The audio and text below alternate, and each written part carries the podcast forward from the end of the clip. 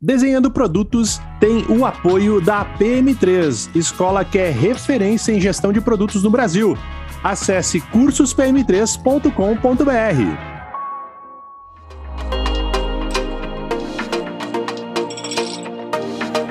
E está começando mais um Desenhando Produtos e Construindo Histórias.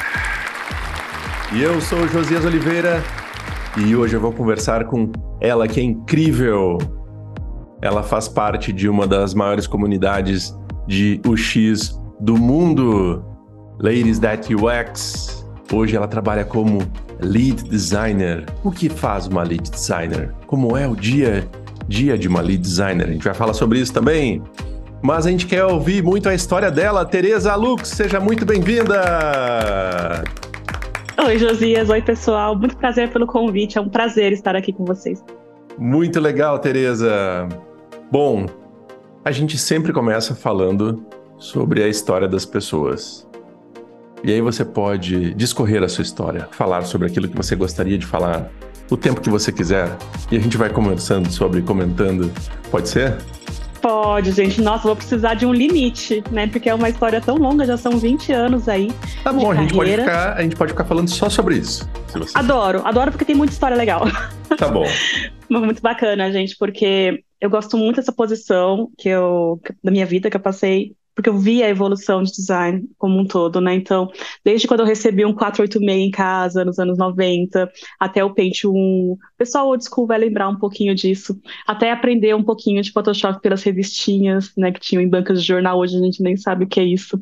Então, é uma história de carreira que me dá muito orgulho, até um pouquinho de nostalgia, né, Júlia? Você também é da, da turma dos antigos, né? O problema desse negócio é que ele entrega a idade, né? Entrega. Eu estou tão feliz com a minha idade, gente, 37 anos, super feliz a cada ano, eu me sinto mais é, plena com a minha vida. Mulheres têm muitos problemas com isso, principalmente, mas é importante a gente se orgulhar da nossa história. Comecei a trabalhar com design em 2002, em agências de comunicação e fábricas de software. Os primeiros 10 anos foram focados mais nesses dois meios. Eu iniciei o curso em desenho industrial na FAP e dei continuidade no Instituto Europeu de Design e Design Digital. Porque, gente, para mim, desenho industrial naquela época ainda era muito old school, né? Propriamente dito, a gente tinha aulas de oficina de madeira, oficinas de metal, oficinas de cerâmica, era tudo muito incrível, dá uma base muito legal de design, de arte como um todo.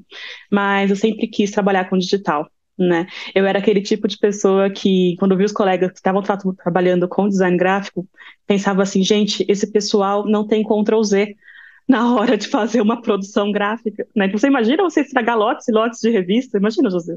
Que terror. É, quem, quem trabalha hoje com, com internet, com digital, não viveu esse negócio, né? Que é você estragar uma produção, sei lá, de uma tiragem de duas mil uh, impressões porque você percebeu um erro tarde demais. Né? Quem é que paga é. pelo custo desse negócio? é bem complicado, bem delicado e acho que eu sempre fui, já desde o comecinho indo para programação, para desenvolvimento lá no, no comecinho dos anos 2000, a maior parte das oportunidades que tinha para trabalhar com design nesse tempo era com design gráfico, né, em, com embalagens, com revistas, com editoras, né, jornais, tudo.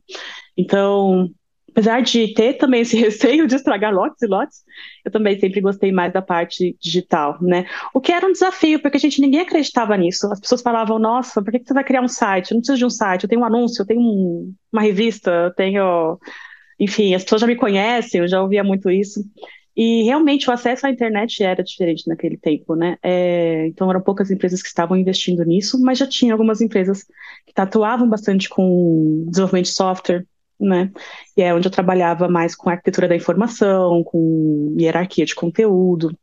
E nesses primeiros, primeiros 10 anos da minha carreira, que foi de 2002 a 2012, né, 2011 ali, eu trabalhei fazendo tudo o que um designer, o que tem uma equipe hoje de design para produzir, né? Então eu fazia desde a captação de briefing, entendendo qual era o problema, fazendo arquitetura, uh, fazendo conteúdo, fazendo a parte de design, jornada, né, fluxos de navegação, desenvolvimento, né, eu nunca fui muito boa em desenvolvimento, gente, mas já fui especialista em ActionScript, era a linguagem de programação do Flash. Vocês lembram de Flash?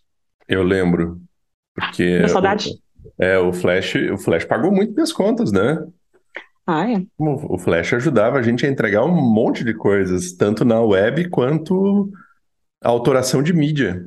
Sim, gente, era, era um software que era, era muito requisitado, né, assim, para você fazer mais campanhas, né, para banners, para sites, para sites promocionais, né, então era uma coisa muito atrativa, tudo mexia, né? E, questão de arquitetura. Oi. E, não, e, e, tinha, e tinha assim, ó, o Flash teve uma época que ele era, ele era o player de vídeo, porque tinha uma época que não existia o YouTube. Ah, é, gente, é época para YouTube, vocês imaginam? Não existia YouTube, e como é que você populava, como é que você colocava um vídeo na internet? O Flash era uma mão na roda, que você conseguia subir um vídeo num formato pequeno, rápido, e disponibilizava numa página, né? E o YouTube estava nascendo. YouTube estava nascendo, Twitter estava nascendo, né? Todos os, os multi-devices, né? Então foi um momento muito encantador de, de, de vivenciar para mim. Assim, achei muito incrível.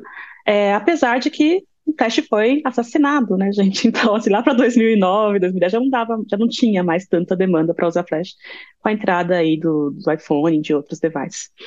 Então, gente, já fui especialista em ActionScript, fui muito demandada em agências de publicidade, principalmente para trabalhar com esses, com esses sites, né? Tinha, era um desafio trabalhar bem com a arquitetura da informação com sites em Flash, uh, já que ele não tinha uma estrutura muito fechada, você podia fazer mais ou menos o que você quisesse ali. Então, o que, que mandava muito nessa época, gente? O que o cliente queria. Né? Então, ah, eu sou dono de uma empresa, eu quero meu site, eu quero meu site assim, né? É que tem algumas brincadeiras, alguns memes que você vê na internet hoje, assim, pô, aumenta o logo, diminui o logo, mas praticamente era quase isso que os designers demandavam muito tempo fazendo, porque tinha que estar do gosto da pessoa que estava pagando ali por aquele serviço. Né, Josias, você lembra disso?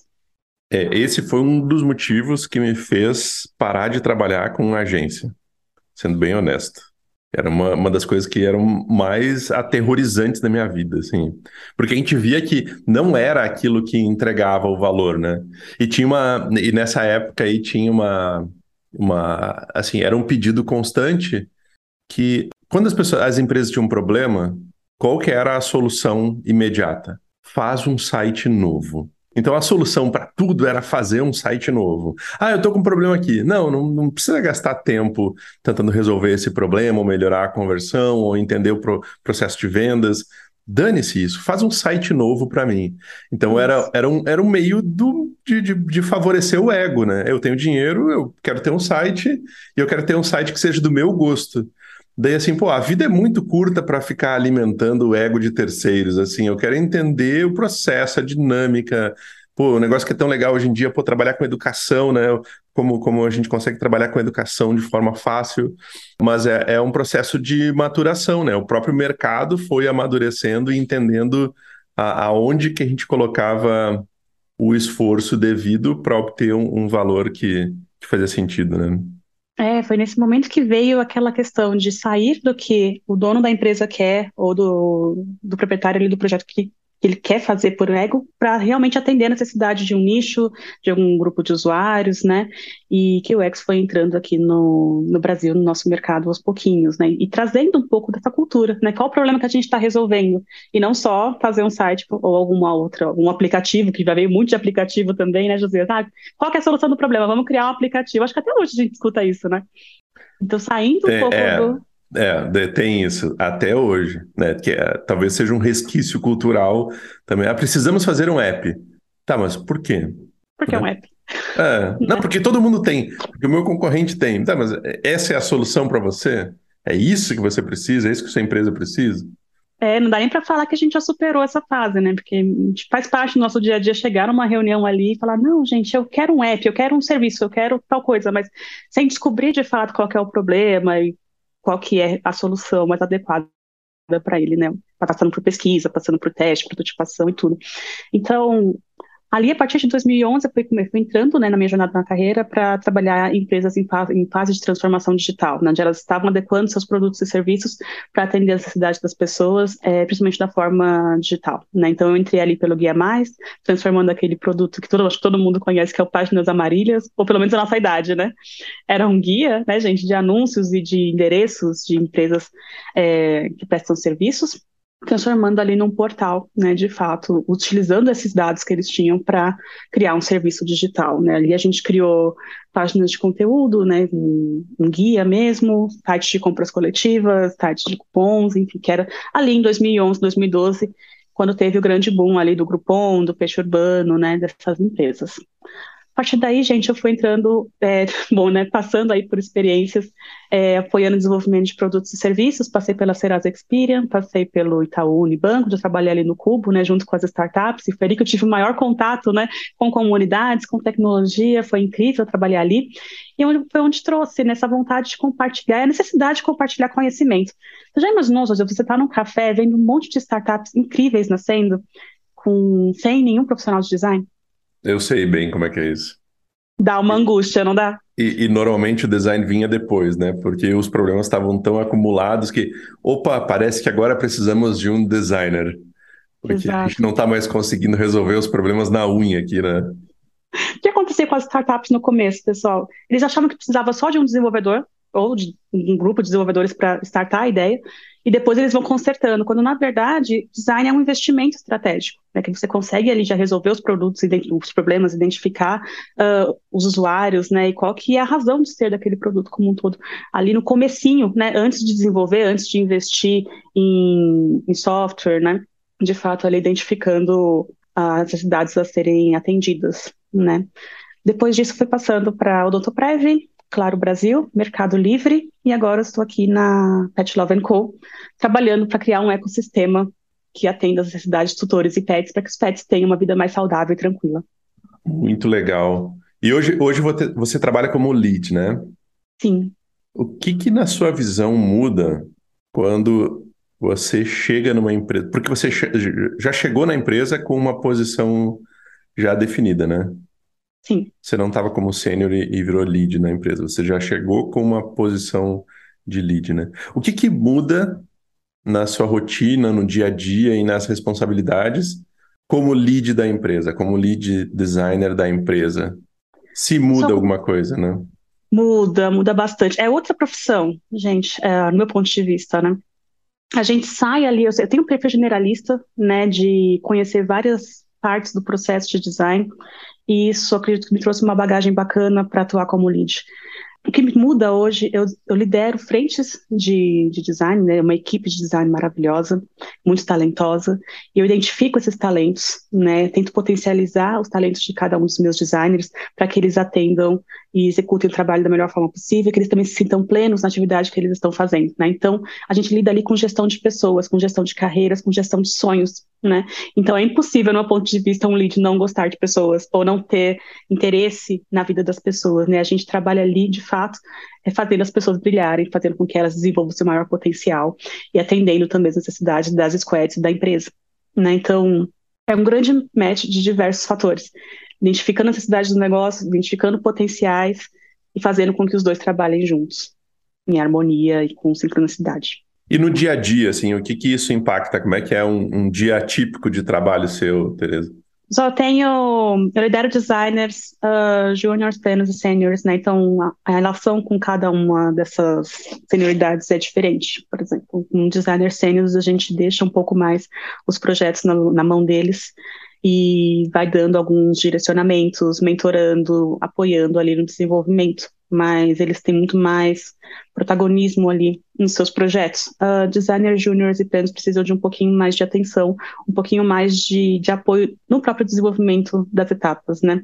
É claro que tem designers que se destacam mais em umas etapas e outras, tem designers que já têm um processo de pesquisa muito bem estruturado, tem designers que já têm um processo de jornada e prototipação estruturados, então, de acordo com a necessidade de cada um, a gente vai apoiando o desenvolvimento deles.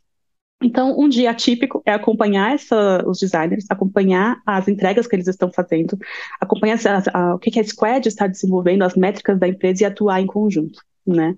Fazendo que, que os dois estejam, tenham o suporte necessário. Então, eu lido com muitas pessoas, eu lido com muitas visões de negócio diferentes, muitas necessidades diferentes ali, tanto do time quanto do negócio. E, e muda muito, assim. Você estava no Itaú, né? Que é uma corp, é uma empresa enorme. Sim, passei pelo Itaú, Mercado Livre, claro, foram as últimas, né? E muda muito quando você vai para uma startup? O jeito de pensar, a forma de fazer, processo, o que que muda? Eu acho que grandes empresas também podem agir como startups. Eu vejo que grandes empresas também criam startups dentro delas, né? Ah, então, legal. Pode ser que você está numa grande empresa e ela tem, ela está em fase de transformação digital como um todo, e aí você tem que entrar com foco em mudança de cultura, né, em ensinar processos, ensinar métodos. Pode ser que você entre numa grande empresa e ela já tem algumas algumas áreas que já tem a mentalidade de startup, né? Então não é porque é uma grande empresa que você está necessariamente numa empresa que é engessada, que é burocrática, não, ela pode ter ali é, visões de startup dentro dela. Mas quando você entra de fato em startup, que não faz parte de uma grande empresa, no caso ali da, da Pet Love, a gente vê um ambiente mais colaborativo, né, e algumas etapas um pouco mais simplificadas, né, então, enquanto no Itaú ou empresas maiores você precisa de ter um processo necessariamente para fazer uma solicitação, para fazer uma pesquisa, para enfim, para e porque são, porque são muitas pessoas também, né? São, são muitas, muitas pessoas. pessoas. que são impactadas pelo, pelo trabalho, né? Muitas pessoas e muitos processos, e não é que isso é ruim, gente, às vezes as empresas já têm isso estruturado por, pela própria segurança, né? Às vezes startups cometem erros pela facilidade, por não ter o conhecimento, que uma, uma empresa grande tem erros no próprio processo, então empresas grandes já têm algum conhecimento, então é importante também valorizar, né, que esse conhecimento aí está lá por algum motivo, né? Bom, então como uma, uma empresa menor uh, acaba não tendo tantos processos estruturados, a gente consegue navegar com mais facilidade e implementar algumas culturas caso seja necessário, né? Então, fazer com que a cultura seja mais colaborativa, mais transacional, com as pessoas conversem mais entre si, né? Acaba sendo um pouco mais fácil. Legal, Tereza. E já, já aconteceu, se você pudesse falar um pouco, se não aconteceu também, beleza, né? Mas já aconteceu alguma vez de. Eu, tô falando isso porque eu vejo isso acontecendo e eu, eu vejo também que, assim, que designers mais sêniores ou quem está num cargo de liderança tem um papel de atuar e resolver essa parte da comunicação, que assim, imagina que você está vendo lá no Discovery, está entendendo alguma coisa e está vendo que alguma informação nova preponderante nasce ou aparece, você diz assim, isso aqui é muito importante. E você está vendo que no delivery, o delivery está indo por um outro caminho. E você não pode simplesmente apertar um botão e dizer assim, para tudo, descobrir uma coisa nova, né? Que nem uma linha é. de produção lá. Tipo, imagina tá saindo pasta de dente, você vê que uma caixinha tá saindo errada, você aperta um botão para a produção toda. É diferente, desenvolvimento de software é completamente diferente, né? As pessoas estão fazendo, Sim. elas estão lá envolvidas, elas já estão no meio do caminho.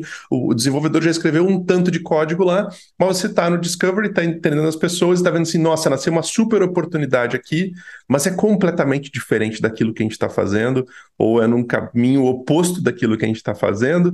Tipo, como, qual que é o papel de liderança? Ou se você poderia falar se já aconteceu isso, como que você imagina que, que a gente pode atuar nisso?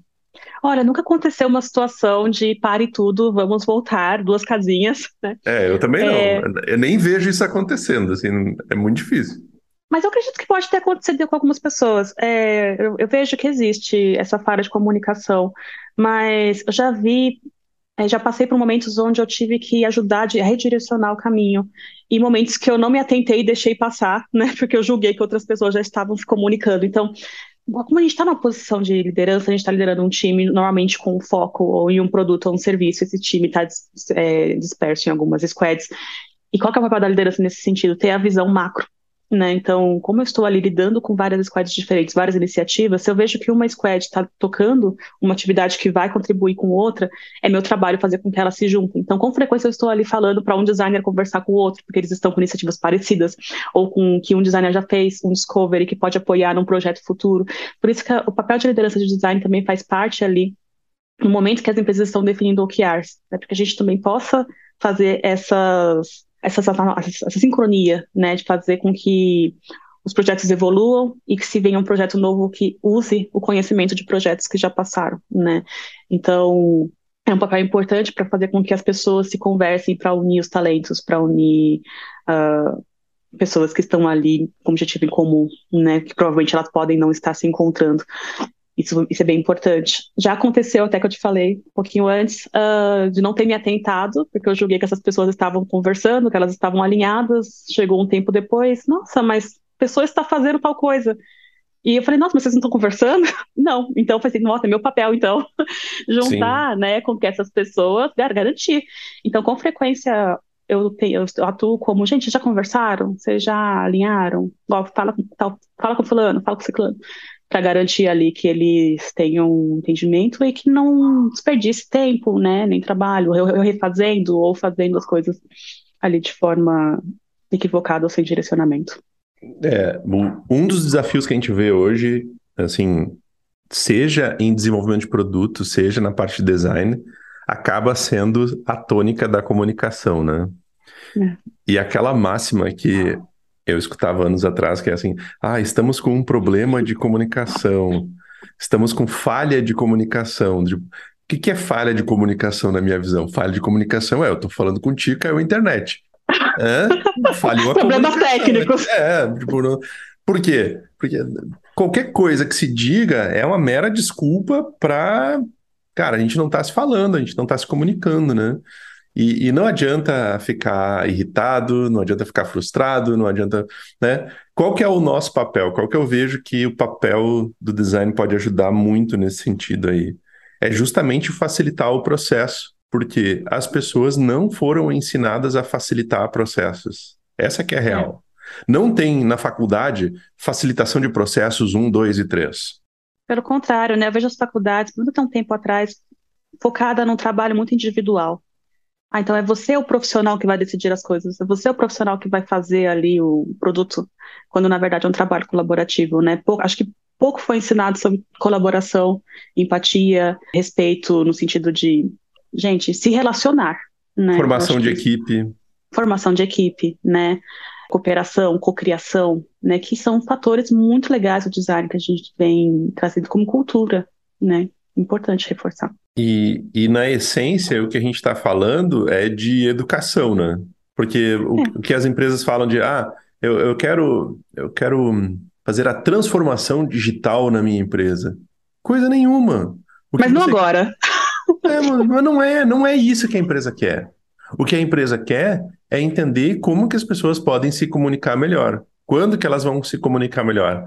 Quando pararem de apontar dedos umas para as outras, quando é. entenderem que o trabalho é colaborativo, que facilitação de processo é o trabalho em si. Nossa, a gente está perdendo tempo aqui botando postzinho na parede e tentando desenhar o produto fora do produto. Cadê as telas? Não, não preciso Sim. desenhar o produto com tela. Eu posso desenhar a jornada, eu posso fazer um blueprint, eu posso fazer um mapa de empatia para entender os usuários, eu posso conectar a jornada com o mapa de empatia, cruzar as dores com as oportunidades, desenhar o negócio, e eu consigo ser muito mais assertivo desenhando, umas, gastando menos tempo desenhando tela e muito mais entendendo o problema das pessoas para desenvolver um, problema, um, um, produto que é muito mais uh, direcionado para a resolução de, uma, de, de um problema real né? Só que durante o processo, o que, que eu preciso? Ter as pessoas conversando umas com as outras, né? Exato. Já tem percebido que tela não é a solução, já tem alguns anos, né?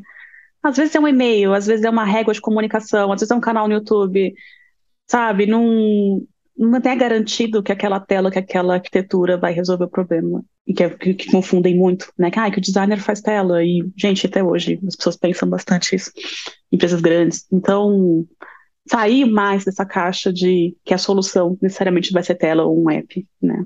Pode ser qualquer coisa. E, e falando em educação, Tereza, como que é o, o trabalho numa comunidade tão grande como Ladies That UX? Gente, a comunidade Ladies Zero X, até para quem não conhece, estão trazendo um pouquinho, é uma comunidade global, informal e amigável que nasceu em Manchester em 2003, com duas ladies incríveis que de repente olharam e falaram: cadê as mulheres que trabalharam com UX? Que foi a Lizzie e a George.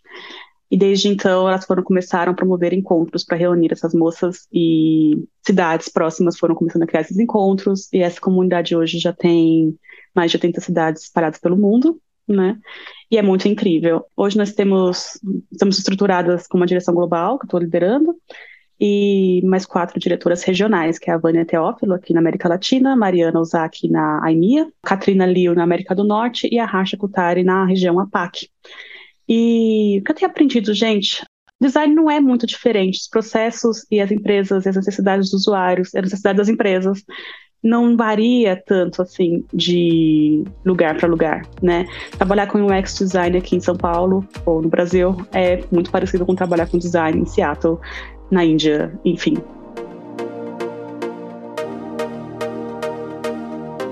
O que muda são as diferenças culturais, né?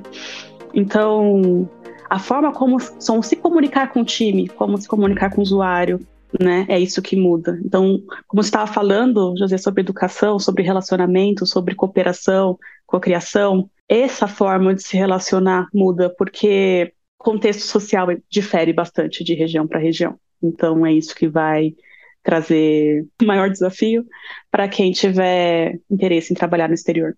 Além de se adaptar ao idioma, né? Já pensando que já tem influência no idioma ali que vai trabalhar.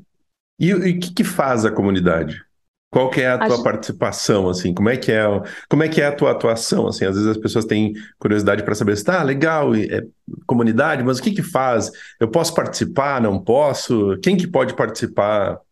Gente, o nosso objetivo é inspirar e encorajar as mulheres, o público feminino, a entrar na área de tecnologia e a permanecer na área. Né? A gente vê aí alguns momentos que as mulheres acabam optando por sair da área no mercado de trabalho, principalmente momentos em que elas dedicam à maternidade, quando engravidam, ou quando precisam passar um tempo, né, ou decidem passar um tempo, é, ou outros motivos que não fazem com que elas se sintam confortáveis. Então, nosso objetivo é encorajar e inspirar, né, muito por meio da representatividade. Então, quando você vê uma pessoa, uma mulher, ou uma pessoa que você se identifica, seja por etnia, seja por de onde ela veio, né, região, ou condição, você vê que ela está alcançando posições de liderança, posições onde ela consegue to fazer tomadas de decisão, você se, também se vê capaz daquilo né?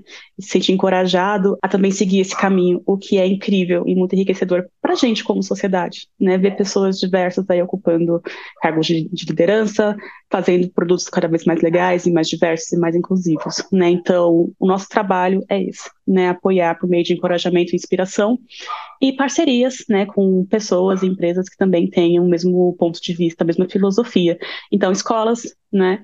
Uh, organizadores de eventos, outras empresas que apoiam e que encorajam a gente no mesmo sentido, né? A minha posição aqui é trazer, né, projetos globais, projetos que fazem com que a comunidade fique mais unida. Então, nós temos um podcast global nas trilhas em português, inglês e espanhol, onde você pode conhecer mulheres do mundo todo. E nós temos uma conferência anual chamada Tokyo X, que acontece uma vez por ano é, em uma cidade que é eleita pela Kavita Krishna, que é a nossa diretora do Tokyo X, ela mora em Boston. Então ela promove. Nesse ano, inclusive, vai ser em Tóquio. No ano passado foi em Utrecht, na, na Holanda.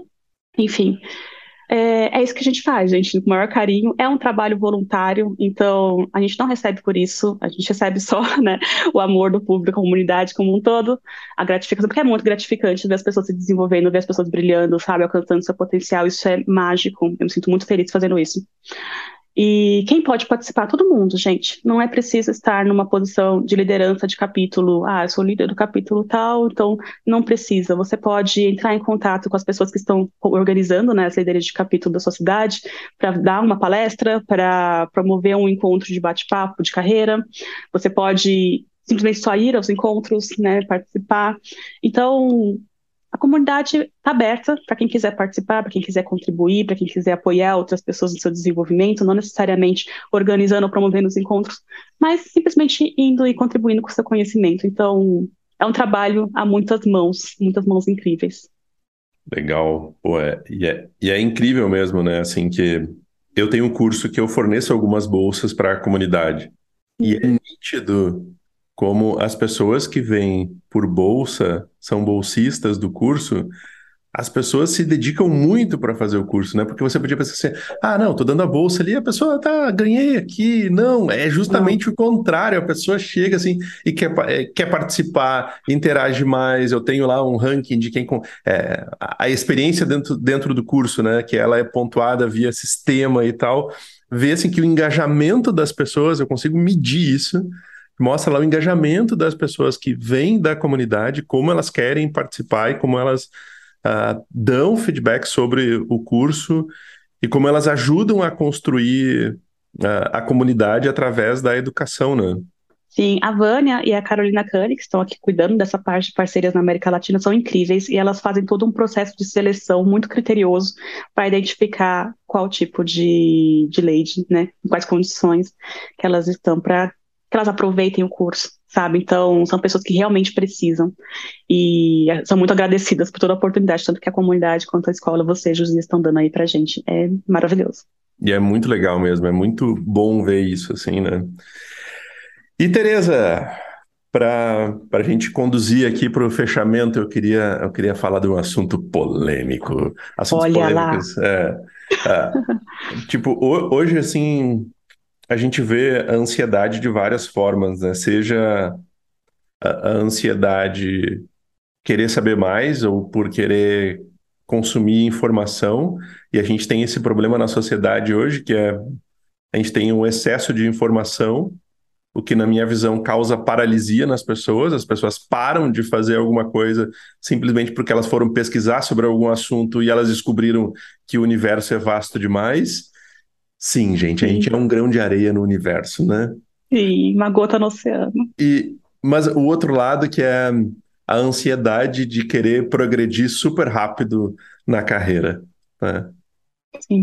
E aí, como é que você vê isso, assim, seja essa ansiedade de progredir super rápido, ou seja, a busca por vamos ser bem pragmático em relação a isso, né? Eu quero, eu quero ter um, um cargo mais alto porque ganha mais salário maior, né? É, é pessoal, uh, o que acontece, né? A gente está no momento que a demanda por UX, pela, pela profissionais da área de UX aumentou muito, né? Da área de produto digital como um todo. E a gente entende essa ansiedade, principalmente no momento aí que a gente acabou de passar por uma pandemia, né? A gente está passando ainda e muita coisa está acontecendo ao mesmo tempo. Mas eu vejo com bastante preocupação. E eu entendo que as pessoas, claro, elas querem subir, elas querem alcançar a posição onde elas ganham mais, né, onde ela tenha tomada de decisão, onde elas, enfim, sintam mais, acredito que se sintam mais realizadas, mas não necessariamente isso vai acontecer, né. Eu imagino que elas vejam que existem muitas pessoas que já entram na área de UX, imagino não, a gente vê. Elas entram na área de UX e rapidamente alcançam uma posição de senioridade, mas eu vejo que as pessoas não entendem muito como que isso acontece. Então entra numa ilusão. Também quero, entrar na área de UX em dois anos ser sênior, né? Não sei se você vê isso, Josias, mas principalmente nos seus cursos, mas as pessoas que alcançam essa posição de senioridade em pouco tempo, normalmente elas vêm com uma bagagem muito boa no tema que elas estão trabalhando. Então, por exemplo, uma pessoa que trabalhou 10 anos dando aula de língua portuguesa, apoiando em redação, ou trabalhando com publicidade, um redator publicitário, entra muito mais rápido na área de, de UX Writing e você pode ter uma evolução de carreira mais rápida do que uma pessoa que está hoje sem nenhuma bagagem entrando na área de, de UX Writing, né? Então, é importante a gente deixar isso claro, né? Cada pessoa tem o seu ritmo e se uma pessoa for mais rápido ali para uma posição de senioridade ou de liderança, provavelmente é porque ela tem uma bagagem muito bacana naquilo, ou muito intensa, né? Tem a questão das horas de voo, né, Josias? Você fala bastante. É, tem, tem esse conceito. Não é um conceito muito querido pelas pessoas, mas eu gosto dele porque ele é muito prático em relação a algumas coisas, né? Que ele fala, ele faz a analogia sobre as horas de voo de um piloto mesmo, né? O quanto e a gente usa isso também para quem é, salta de paraquedas, né? Horas de salto, horas de voo. Por que que se usa isso? Porque a, a experiência ela não está relacionada só ao aspecto técnico, né? Porque o aspecto técnico você vai até um determinado limite, né? Você tem um limite do aspecto técnico. O que, que faz a diferença mesmo? É como você lida com o estresse, como você lida com as situações limite, como você limita. Porque no meu tempo, por exemplo, assim, quando, quando eu estava no início, assim, virar à noite para mim era normal. É, fazer alguma coisa. Comum. É. Ah, eu tinha um trabalho para entregar e, e eu fazia freelance, né? Eu tinha um trabalho para entregar. a gente virava à noite. Por quê? Porque a gente tinha um prazo para fazer alguma coisa e a gente virava à noite para cumprir aquele prazo e entregar. E depois eu tirava dois, três, quatro, cinco dias de folga. Né? E normalmente era uma, uma entrega mais técnica, né? Era uma entrega que. Era não, mais técnica. Mas. Que não requer essa dinâmica, né? O que, que exige o trabalho hoje em dia? Exige uma constância. A gente não está numa corrida de 100 metros, a gente está numa maratona. E o que, que, acontece se você der todo o gás logo no início? Você não você consegue vai, terminar. Você vai cansar mais rápido, porque exige resistência. O produto nunca termina. Peraí, eu estou trabalhando num produto, eu estou trabalhando num negócio que nunca termina. Faz algum sentido eu sair correndo agora? Não. Porque o que vai ganhar, o que vai ganhar é a consistência. E as horas de voo, o tempo que a gente vai fazendo alguma coisa, vai dando para a gente uma certa maturidade em vários aspectos do relacionamento humano, né? As, as soft skills. As soft skills, Sim. que palavrinha maravilhosa, né? O que é, será que é isso, né? Um aspecto é, é, é, é um aspecto, sim, gigantesco de muitas variáveis que são envolvidas, né? Sim, porque, gente, a gente faz um curso, é, um bootcamp de UX, uh, um curso um pouquinho mais longo, e, ok, ele está ali num contexto seguro de pressão, né, e de, enfim, necessidades. Então, você não está lidando com a diversidade, você não está lidando com times paralelos, você não está lidando com limitações da empresa ou limitações de recursos, sabe? Você está num ambiente ali muito propício para você criar algo né, e muito confortável. Quando você está numa, numa, empresa no dia a dia, trabalhando mesmo, tem, são diversos fatores que vão te impedir de seguir os processos by the book, né? Cada empresa, cada, cada projeto tem uma necessidade diferente ali de design. Então, as horas de voo, como o Josias, Dias, como o Josias disse, vai te trazer maturidade para lidar melhor com esses contextos, com esse cenário. Né? Eu gosto de um paralelo porque, gente, na, quando eu comecei a profissão em 2002, eu passei quatro anos como designer júnior e ok, sabe? É um, foi uma fase que me trouxe muito, muito, muito propício para treino, muito propício para errar, né, e ter essa mentoria, ter esse acompanhamento de pessoas mais experientes ali comigo. Então, me deu muito mais segurança para ir depois para uma posição de pleno, para ir depois para uma, posição de sênior, né, até liderança técnica. Então, é importante a gente respeitar o nosso tempo e os nossos limites. Eu precisei de quatro anos ali como júnior para me sentir confortável para ir para uma posição plena. Pode ser que você precise de cinco anos, pode ser que precise de três, né? As pessoas têm tempos diferentes, elas estão inseridas em contextos diferentes, elas têm oportunidades diferentes.